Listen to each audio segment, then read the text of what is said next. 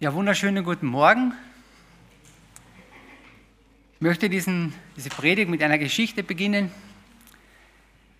Da ist der Religionsunterricht. Der Pfarrer steht vorne, redet, die Schüler hören zu, bis auf einen, der hört nicht richtig zu. Dann sagt der Pfarrer zum Franzi, du Franzi, bitte, du musst mir ein bisschen zuhören, wenn ich da rede.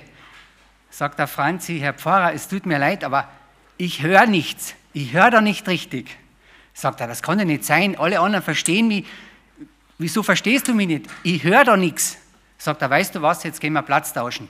Du gehst jetzt daher, wo ich stehe und ich werde mich dort hinsetzen, wo du sitzt und dann werden wir sehen, ob das wirklich so ist. Der Franzi geht raus, der Pfarrer setzt sich auf den Franzi seinen Sessel und dann sagt der Franzi zum Herrn Pfarrer, Herr Pfarrer, haben Sie gestern meine Mutter geküsst? Sagt er, du, da hört man wirklich nichts. Manchmal ist es so, dass man gewisse Sachen hören oder nicht hören. Ich möchte euch heute Morgen mit hineinnehmen in einen Dialog mit vom David und dem lebendigen Gott. Und da geht es auch ein bisschen darum, äh, was es für Folgen hat, wenn wir Gott nicht mehr hören oder wenn wir sozusagen unsensibel geworden sind für die, für die Gegenwart Gottes.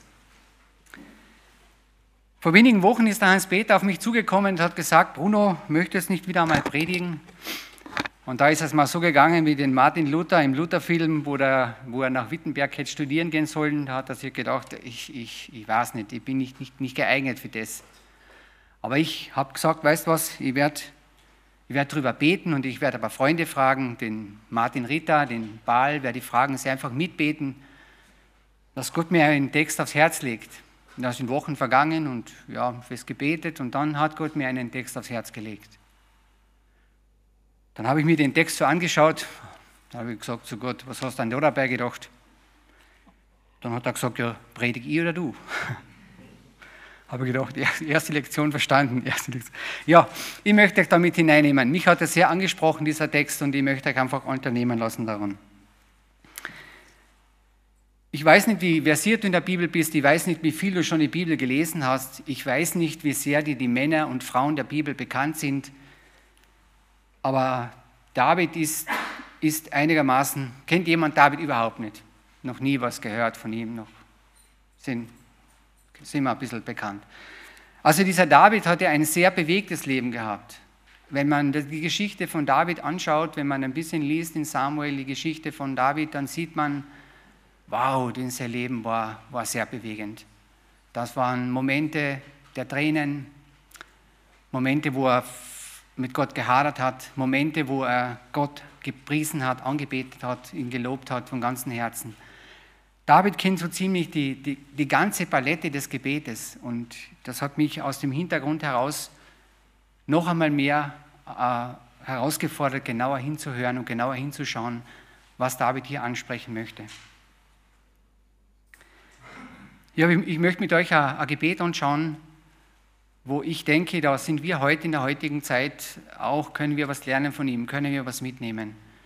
Ich denke, wir sind auch in Situationen, die uns ähnlich erscheinen, wie es, wie es David geht. Und ich finde auch sehr, sehr fortbildhaft, wie, wie Gott mit diesem Problem mit David umgeht. Das möchte ich heute euch darlegen. Ich lese dazu einen Text aus dem Alten Testament, wie gesagt aus dem Psalmen, dem Psalm 12.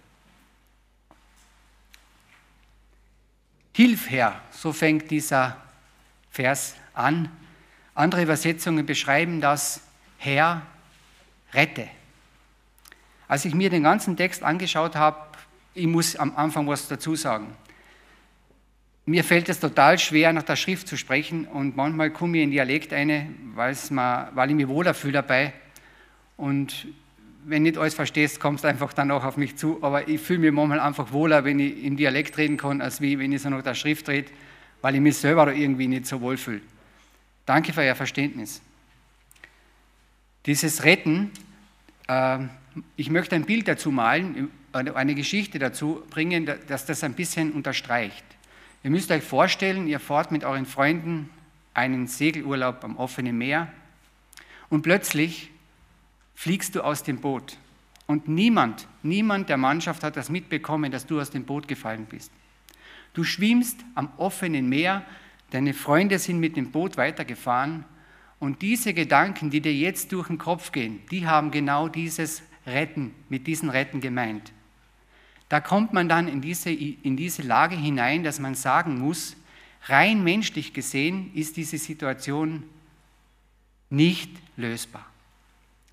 Ich, wenn ich da schwimmen würde, also die Michaela würde, bin ich überzeugt, die kommt ein Stück weiter wie ich, die schwimmt auch fleißig, aber ich weiß eines, wenn die nicht umkehren, dann ist die Situation menschlich gesehen zum Scheitern verurteilt. Und genau sowas, mit so einer Haltung kommt David zum lebendigen Gott. Er sagt, Herr, ich, ich glaube, wir befinden uns in einer Situation, die rein menschlich gesehen uns alle maßlos überfordert. Und darum möchte ich dich bitten, Herr, greif du ein.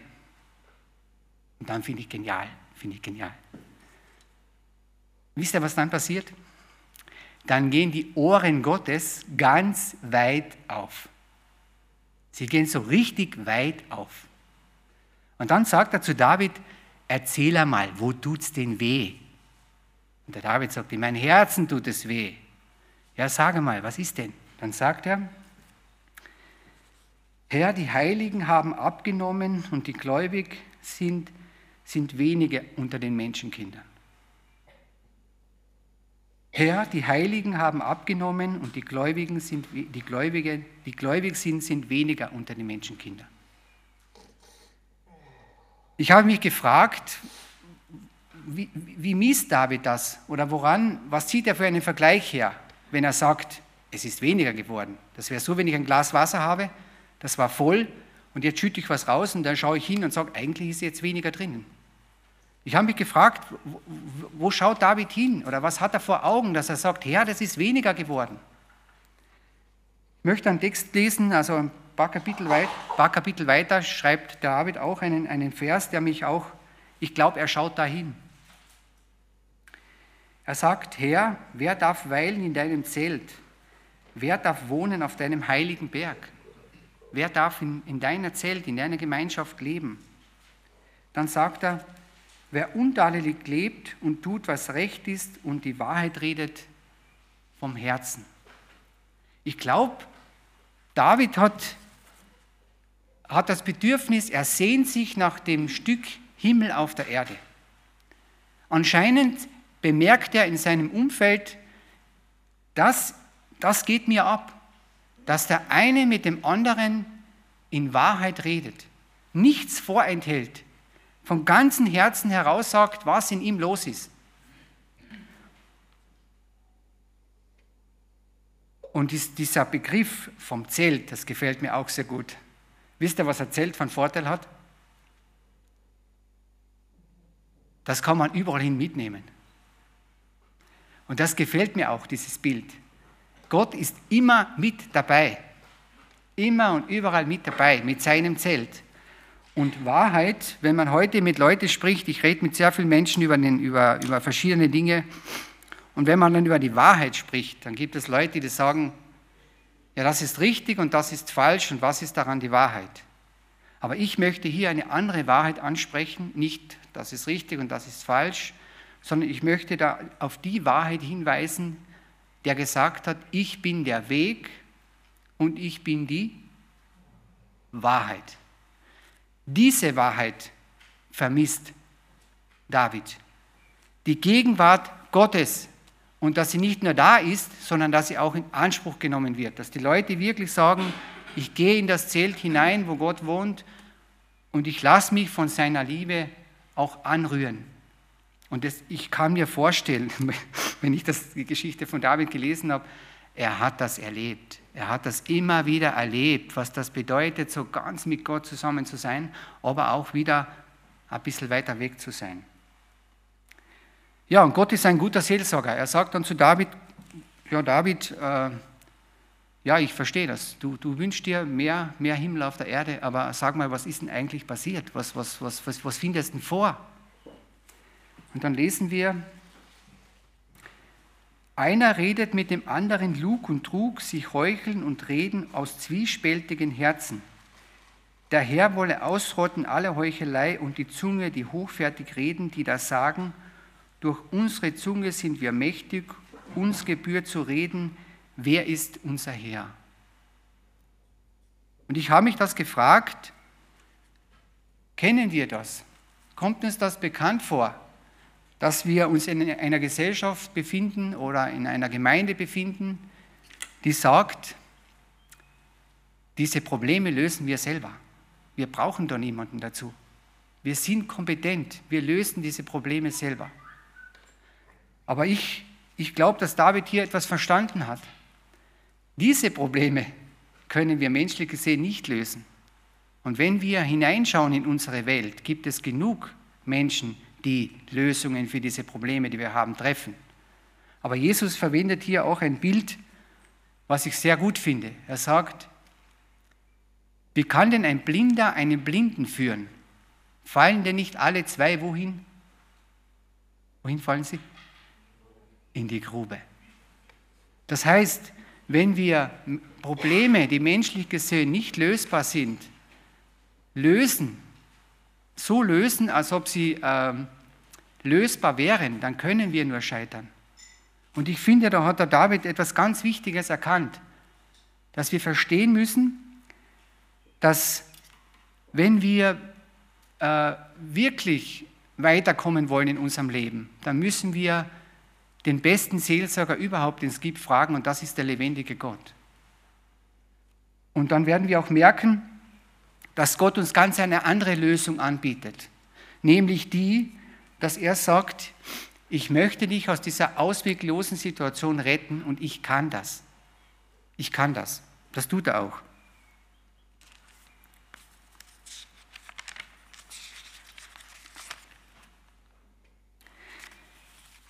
Ich kenne das auch von vielen im Gespräch, dass sie sagen, wo ist denn der Gott? Wie kann er denn das zulassen? Wo ist er denn jetzt? Kennt ihr solche Situationen? Ist euch das schon mal passiert? Kennt das jemand? Ich kenne das oft. Und wisst ihr, wann das kommt? Diese, diese, wenn die Leute das sagen? Wann sagen sie das? Wenn alles gut geht? Sagen sie das nicht, oder? Wenn sie verzweifelt sind, wenn sie Not haben, dann sagen sie das. Aber ich, ich, ich, äh, ich finde das ganz wichtig, dass wir auch in eine gewisse Not kommen. Denn diese echte Not, die bewegt uns in die richtige Richtung. Nämlich dorthin, dass wir auch anerkennen müssen, Herr, ich brauche dich. Ich schaffe das nicht. Ich kenne so eine Situation in meinem Leben auch. Da werden die Tage länger, die, Nächte, äh, die Tage kürzer, die, die Nächte länger. Man dreht sich im Kreis, man hat keine, man kann nicht mehr schlafen. Man fragt sich, wie, wie wird das jetzt weitergehen? Und ich kann das bei mir selber, habe ich das erlebt. Dann geht man sofort zu Gott. Man geht sofort zu Gott, genauso wie der David, und legt das vor Gott hin und sagt, Herr, ich bin am Ende. Ich schaffe das nicht ich komme da nicht mehr weiter. Und dann kommt Gott wie ein Seelsorger und hilft einen. Ich habe das schon erlebt. Und das ist großartig. Aber ich möchte euch da wirklich ermutigen, mit den eigenen Lösungen vorsichtig zu sein. Hinzugehen zu Gott und sagen, Gott, hilf mir. Ich brauche dich. Und wenn wir das tun, dann wird Gott das auch tun. Und das lesen wir auch in den nächsten Versen. Gott sagt nämlich, ich sehe das Problem auch. Ich sehe das auch, die Not und, die, und das Elend und die Verzweiflung, die entsteht, wenn die Wahrheit zurückgeht. Wenn die halb, wer von euch ist denn schon mal angelogen worden? Ist schon jemand angelogen worden? Jetzt frage ich euch mal, wie fühlt sich denn das an? Fühlt sich das gut an? Das fühlt sich nicht gut an. Ist jemand schon betrogen worden von euch? Wie fühlt sich das an? Fühlt sich nicht gut an. Gott kennt das. Gott kennt diese Gefühle alle. Spätestens nach Ostern kennt er das alles. Und er sagt, ich kenne das und ich weiß das. Und ich weiß, in welcher Situation ihr seid, warum es euch so ergeht und warum das so wehtut und so schmerzhaft ist und es eine Not gibt. Ich kenne das auch. Aber dann sagt er, und jetzt will ich aufstehen, ich will aufstehen, spricht der Herr, und ich will Hilfe schaffen. Und dann kommt der Schlüsselsatz. Wisst ihr, was ein Schlüssel ist? Kann man was aufsperren. Ne? Der sich danach, was steht da? Was steht bei euch? Was steht denn da bei euch in Vers, äh, vielleicht habt ihr auch eine Bibel wie bei Vers 6, was steht denn da?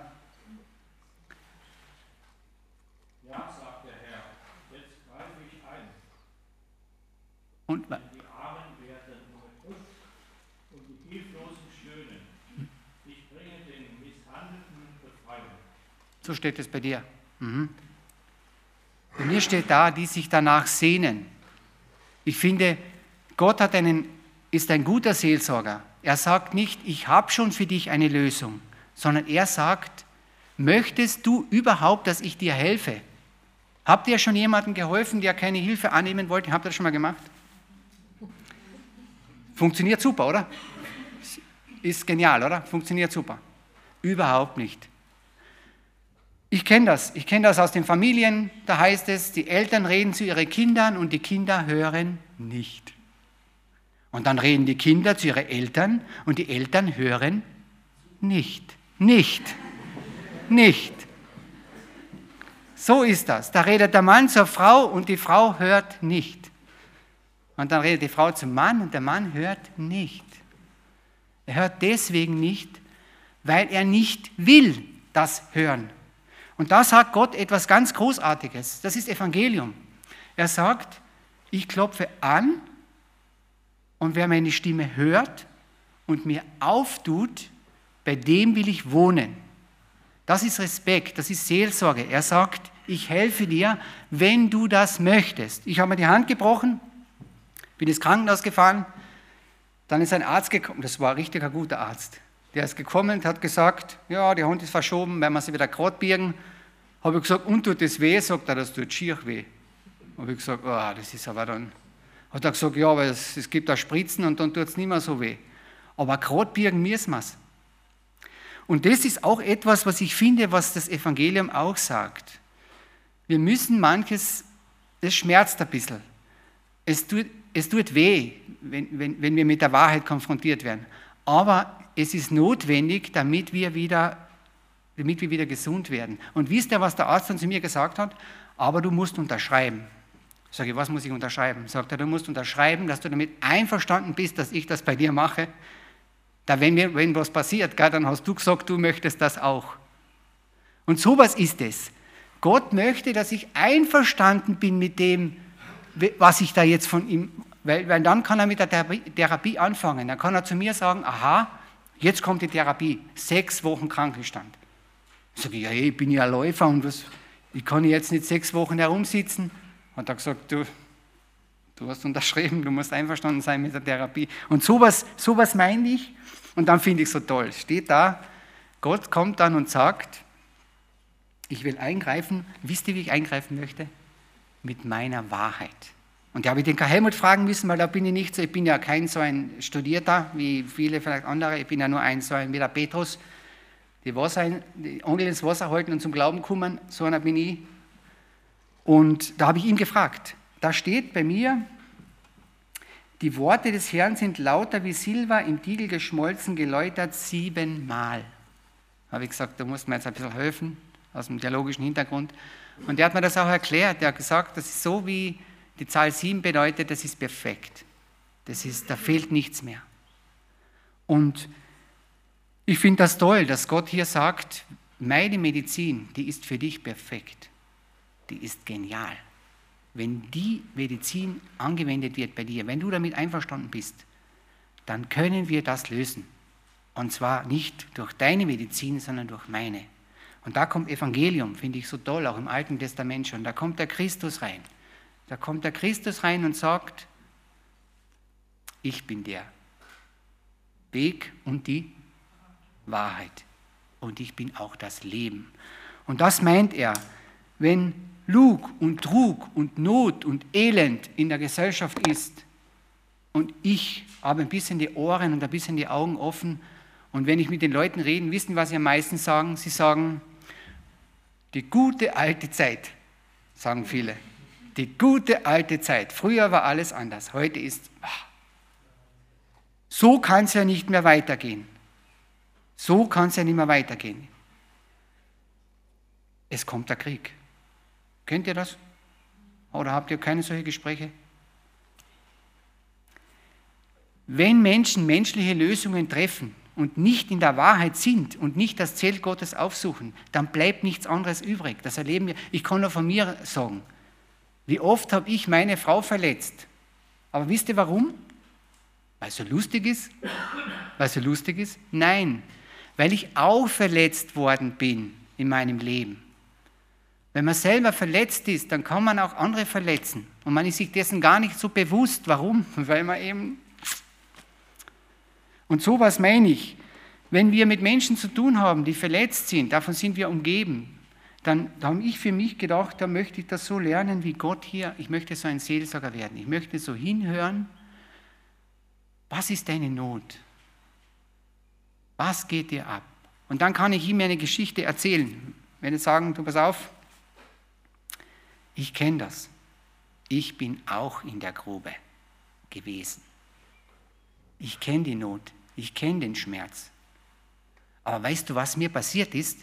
In meine Grube wurde eine Leiter hineingestellt, von außen hineingestellt. Und diese Leiter hat mich aus der Grube herausgebracht. Ich kann nicht von mir sagen, ich habe auch Freunde gehabt, gell? die empfehlen einen etwas und dann fällt man zusammen in die Grube. Und da sitzt man dann der Grube und sagt sich, ja, jetzt kommen wir da nicht mehr raus, du nicht und ich auch nicht. Und dann kommt dieses Bild, möchte ich nur verwenden. Und dann müsst ihr euch vorstellen, dann kommt diese Leiter von außen. Das ist der Christus. Der kann dich aus deinen Problemen herausholen. Davon bin ich überzeugt. Das habe ich erlebt. Und ich möchte dich ermutigen heute Morgen. Geh mit deinen Nöten und Sorgen zu Jesus Christus. Und zwar echt. Lass nichts weg. Er kann dir zuhören. Er wird dir zuhören. Und er wird dich da rausretten. Er wird dich rausretten. Und wenn du noch schwimmst, um dieses Bild zu verwenden, das ich am Anfang verwendet habe, ist es auch okay. Ist auch, glaube ich, normal dass wir noch schwimmen und Lösungen suchen, die menschlich sind. Aber das wird uns eigentlich nur, das wird diesen Prozess nur hinauszögern. Besser geh gleich zu Gott. Sag ihm, Herr, ich brauche deine Hilfe, ich brauche sie. Und was wir lesen auch in der Bibel, da heißt es, rufe mich an in der Not. Wie geht er weiter? Bitte?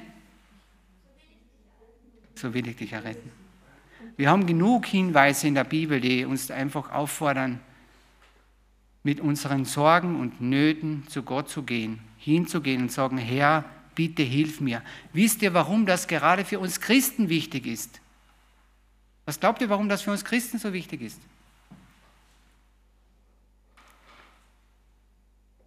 Hat eine Idee? Genial. Genial. Der einzige Unterschied, den wir Christen zu Nichtchristen haben, ist der, wir haben die gleichen Probleme, wir haben die gleichen Sorgen, aber wir haben einen Anker und einen Retter, der uns aus dieser Grube hoffentlich herausgezogen hat. Und das können wir unseren Mitmenschen anbieten. Wir können ihnen sagen, pass auf, ich kenne das, ich weiß, wovon du sprichst, aber ich weiß auch von jemandem, der hat mich da rausgezogen. Und das ist Jesus Christus. Und davon möchte ich dir mehr erzählen, wenn du möchtest. Wenn du möchtest. Genial. Wenn du möchtest. Nicht, wenn ich glaube, du brauchst es. Kennt ihr den Unterschied zwischen dem, wenn jemand glaubt, zu dir sagt, ich glaube, du brauchst den Glauben an Jesus Christus? Oder jemand sagt zu dir, ich möchte mich für Jesus entscheiden. Kennt ihr den Unterschied? Ich kenne den. Ich habe solche Gespräche schon gehabt. Und ich bin das Obervorbild beim Nicht-Richtig-Machen. Also wenn einer wirklich richtig gute Glaubenspleiten erleben möchte, ich kann ihm da Geschichten erzählen ohne Ende. Ich bin da, ich bin der Spezialist.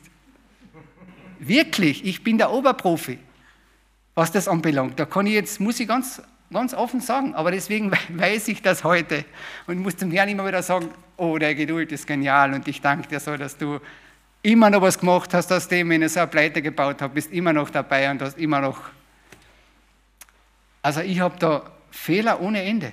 Aber Fehler ist auch ein Helfer. Wenn man die Buchstaben anders aufschreibt, sagt man Helfer, H-E-L-F-R. Und wenn es anders aufschreibt, heißt es Fehler. Fehler. Und etwas möchte ich ermutigen. Gell? Fehler darf man nicht nur einmal machen, sondern auch ruhig öfter. Weil es kommt oft vor, dass man das hört. Das darf dir nicht nochmal passieren.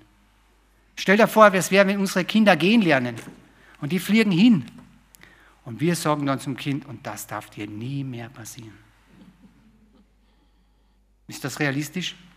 Das ist überhaupt nicht realistisch. Überhaupt nicht. So, jetzt muss ich schauen, was ich da noch alles aufgeschrieben habe. Da.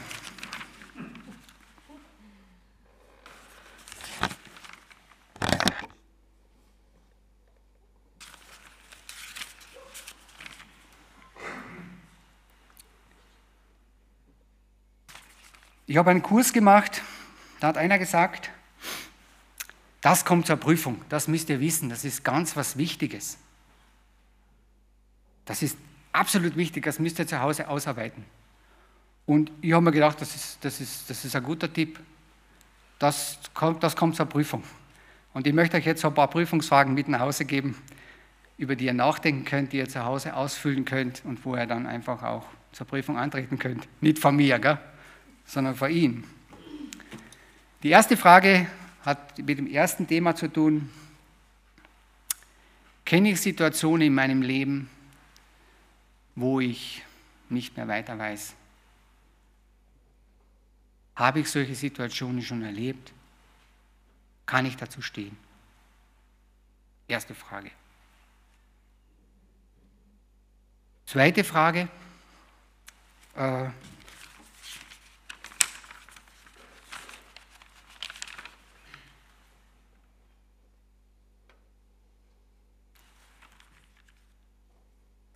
Manchmal ist es ja so, dass man nicht online ist. Gott ist zwar da, aber wir sind nicht online und ich möchte heute euch die zweite Prüfungsfrage mitgeben, die ihr ein bisschen ausarbeiten könnt. Da heißt es, Gott redet in der Bibel, Gott redet zu und dann lesen wir und sie sagen, nein, wir machen das selber.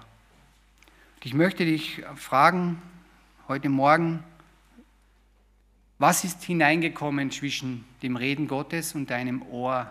Gibt es da Dinge, wo du merkst, die hindern mich eigentlich daran, dass ich Gott so richtig hören kann?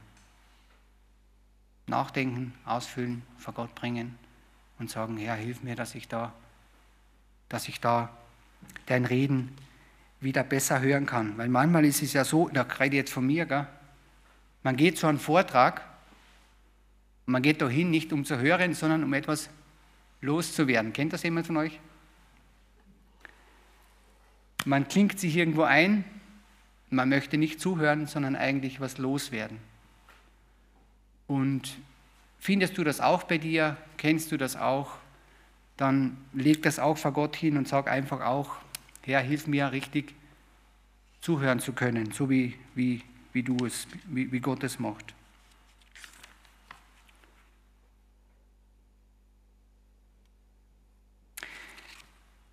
Ich habe einen Kurs gemacht, äh, da, äh, da, haben wir das Arbeitnehmerschutzgesetz durchgemacht. Kennt das jemand so? Das hat schon was gehört von Arbeitnehmerschutzgesetz. Was ist denn so ein Arbeitnehmerschutzgesetz? Was ist, wie entsteht denn sowas? Ich habe gefragt, wie entsteht denn so ein Arbeitnehmerschutzgesetz? Hat er gesagt, weißt du was? Vorwiegend durch Unfälle. Da passieren ganz schwere Arbeitsunfälle und dann sagt der Arbeitsinspektor, wenn der einen Helm getragen hätte, dann wäre das Zentimeter im Helm stecken geblieben und nicht in seinen Kopf. Wenn der eine andere Schuhwerk angehabt hätte, dann wären seine Zehen jetzt noch dabei. Wenn er da einen Handschuh angehabt hätte, dann wären, würden die Finger jetzt anders ausschauen. Aus dieser Geschichte heraus schaffen sie also ein Arbeitnehmerschutzgesetz und der Arbeitgeber ist eigentlich dafür verantwortlich, dass er dem das anbietet und sagt, pass auf, muss dich jetzt schützen. Und dieses Bild möchte ich verwenden für, wir haben auch so ein Arbeitnehmerschutzgesetz. Und was glaubt ihr, was dieses Arbeitnehmerschutzgesetz für einen Sinn hat? Es dient uns zum Schutz. Gott weiß, wir leben in einer Welt, die ist gefährlich. Da geschehen allerhand Dinge und er möchte uns eigentlich helfen, dass wir gut mit diesen Dingen umgehen können und es ist wie ein Schutz. Und ich möchte euch einfach zum Schluss ermutigen, lest das Arbeitnehmerschutzgesetz für die Christen. Lest es. Und dann werdet ihr merken, wow, Herr, du bist wirklich großartig, du möchtest uns wirklich vor sehr vielen bewahren und schützen. So, auf meinem Zettel steht nichts mehr oben. Also muss ich aufhören. Ich möchte noch beten.